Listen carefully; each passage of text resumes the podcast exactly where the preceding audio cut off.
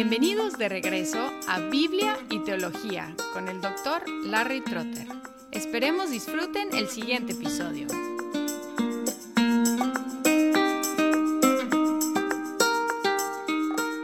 Siguiendo en nuestra exposición de Gálatas, estamos en Gálatas 3, 19 al 25, que dicen, Entonces, ¿para qué fue dada la ley?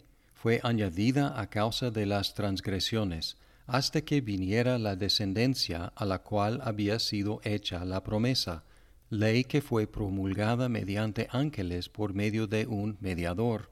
Ahora bien, un mediador no es de una parte solamente, ya que Dios es uno solo. ¿Es entonces la ley contraria a las promesas de Dios?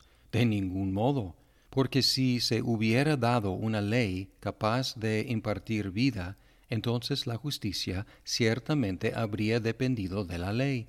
Pero la escritura lo encerró todo bajo pecado, para que la promesa que es por la fe en Jesucristo fuera dada a todos los que creen.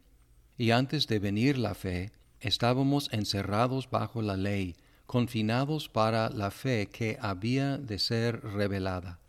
De manera que la ley ha venido a ser nuestro ayo para conducirnos a Cristo, a fin de que seamos justificados por la fe.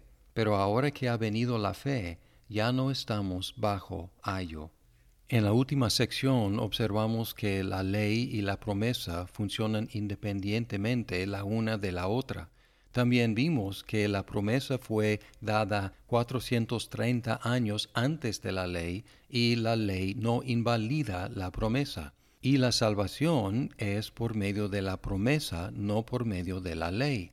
Si todo esto es cierto, entonces hay una pregunta muy obvia. ¿Para qué la ley? ¿Para qué fue dada la ley? Y es la pregunta que Pablo hace y contesta en esta sección. Los teólogos hablan de los tres propósitos de la ley y lo que vamos a ver aquí es el primer propósito de la ley. Dice que la ley fue dada por las transgresiones. En otros lugares, en Romanos, Pablo aclara la relación entre la ley y el pecado, y dice que la ley da definición a lo que es el pecado y también aumenta el pecado por la perversidad de nuestros corazones. Por ejemplo, en Romanos 3:20 dice, porque por las obras de la ley ningún ser humano será justificado delante de él, pues por medio de la ley viene el conocimiento del pecado. No sabríamos qué es el pecado si no fuera por la ley. Y por lo mismo Pablo dijo en Romanos 5:13, pues antes de la ley había pecado en el mundo, pero el pecado no se imputa cuando no hay ley. Además de definir el pecado, la ley tiene el resultado de aumentar el pecado en Romanos 5:20.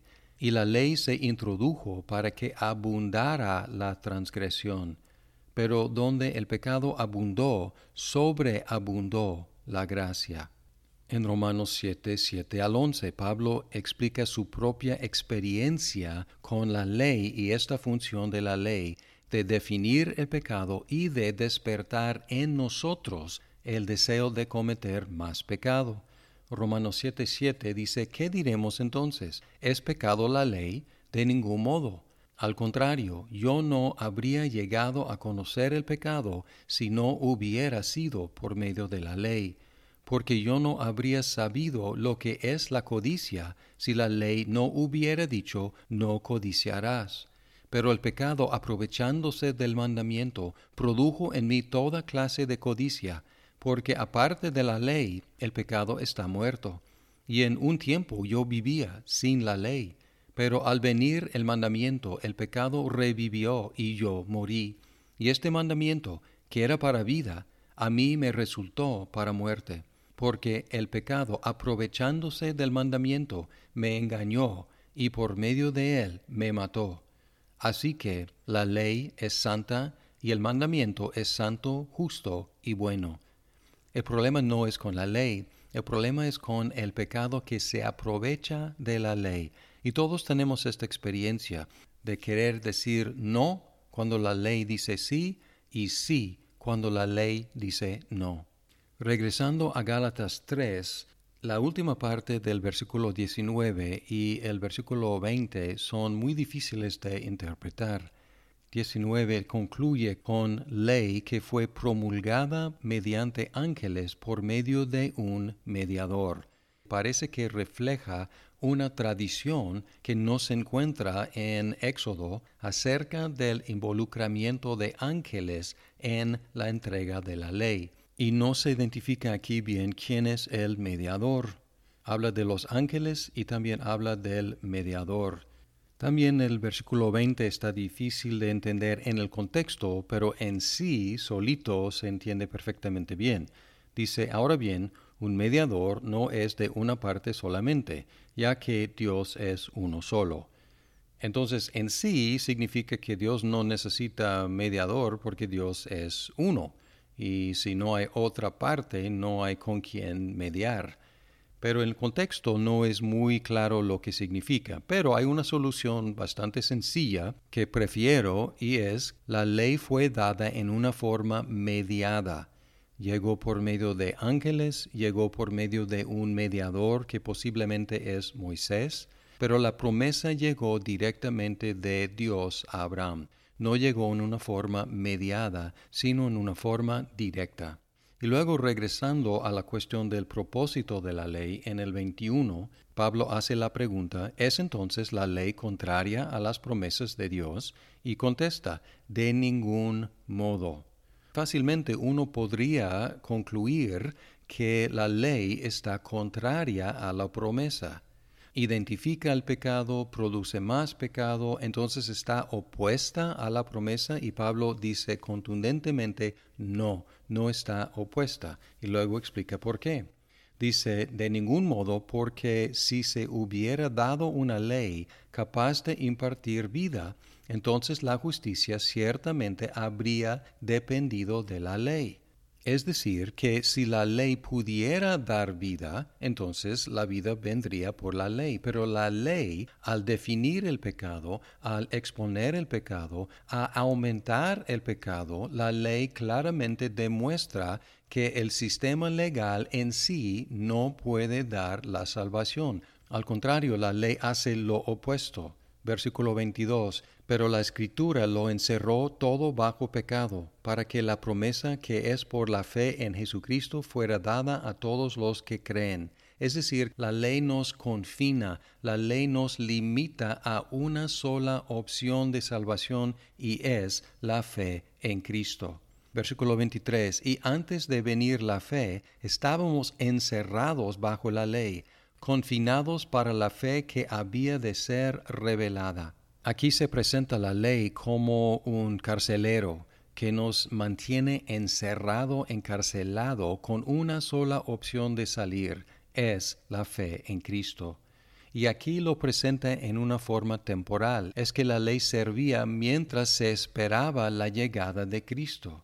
De manera que la ley ha venido a ser nuestro ayo para conducirnos a Cristo. Y luego cambia la imagen de la cárcel a la escuela o al hogar y la escuela en el hogar. Dice, de manera que la ley ha venido a ser nuestro ayo para conducirnos a Cristo, a fin de que seamos justificados por la fe. Es decir, que la ley ha sido como nuestro guardián o como nuestro tutor o como nuestro pedagogo, nuestro maestro, nuestro disciplinario para conducirnos a Cristo para que seamos justificados por medio de la fe. Así que la ley no está en contra de la promesa, al contrario, la ley nos restringe a una sola opción, que es creer la promesa, creer en Cristo Jesús. Concluye diciendo que, pero ahora que ha venido la fe, ya no estamos bajo ayo. Y es como un pivoto este versículo que concluye esta sección y nos prepara para lo que sigue. Por lo pronto podemos concluir que la ley tiene este propósito de encerrarnos bajo el pecado para que confiemos en Cristo, en un nivel temporal para el pueblo de Dios esperando la llegada de Cristo y también en una manera personal, porque cada persona tiene que llegar a desesperarse de su propia capacidad de guardar la ley para que vea a Cristo y para que confíe únicamente en Él. Es el primer propósito de la ley, conducirnos a Cristo. Y si la ley ha funcionado en tu vida para conducirte a Cristo, ha servido su propósito y ha servido el propósito de la promesa.